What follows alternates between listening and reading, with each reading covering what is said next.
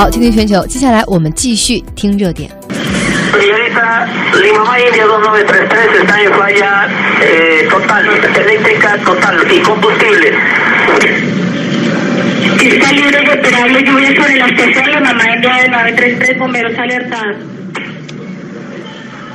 好，那么大家刚刚听到的这段录音呢，是搭载着巴西足球运动员的玻利维亚航空在这个坠毁之前，他的飞行员和呃麦德林地面塔台沟通的最后的一段对话，就是刚刚大家所听到的这段录音哈。那么飞行员就说说现在电机完全失效了，飞机没有油了。空管这边呢就回应说，跑道已经清空，跑道上可能会有雨水，然后我们地面准备了消防的紧急救援。那这架飞机呢，是从玻利维亚圣克鲁斯起飞，在距离目的地哥伦比亚城市麦德林不远的山区，最终是发生了坠毁，七十一人遇难，六人幸存。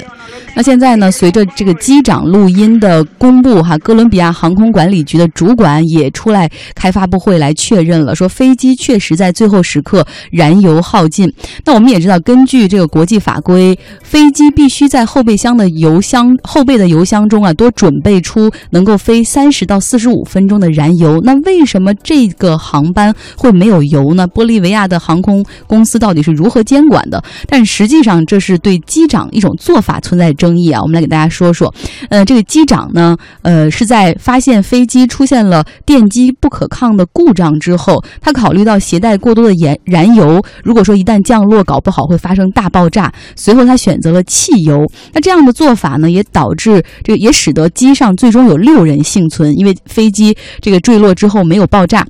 有人说了，机长是英雄，这样的言论比较多，包括在前几天，这样的几乎是主导的。但是当现在越来越多的细节发布出来的时候，又有人开始质疑说这是机长的失误。有技术专家认为说，当时这个坠落的地点距离麦德林的机场其实非常近，如果你有足够的燃油的话，是不是能够飞抵到机场附近，再寻求一个紧急迫降？那个时候是不是机会更大一点？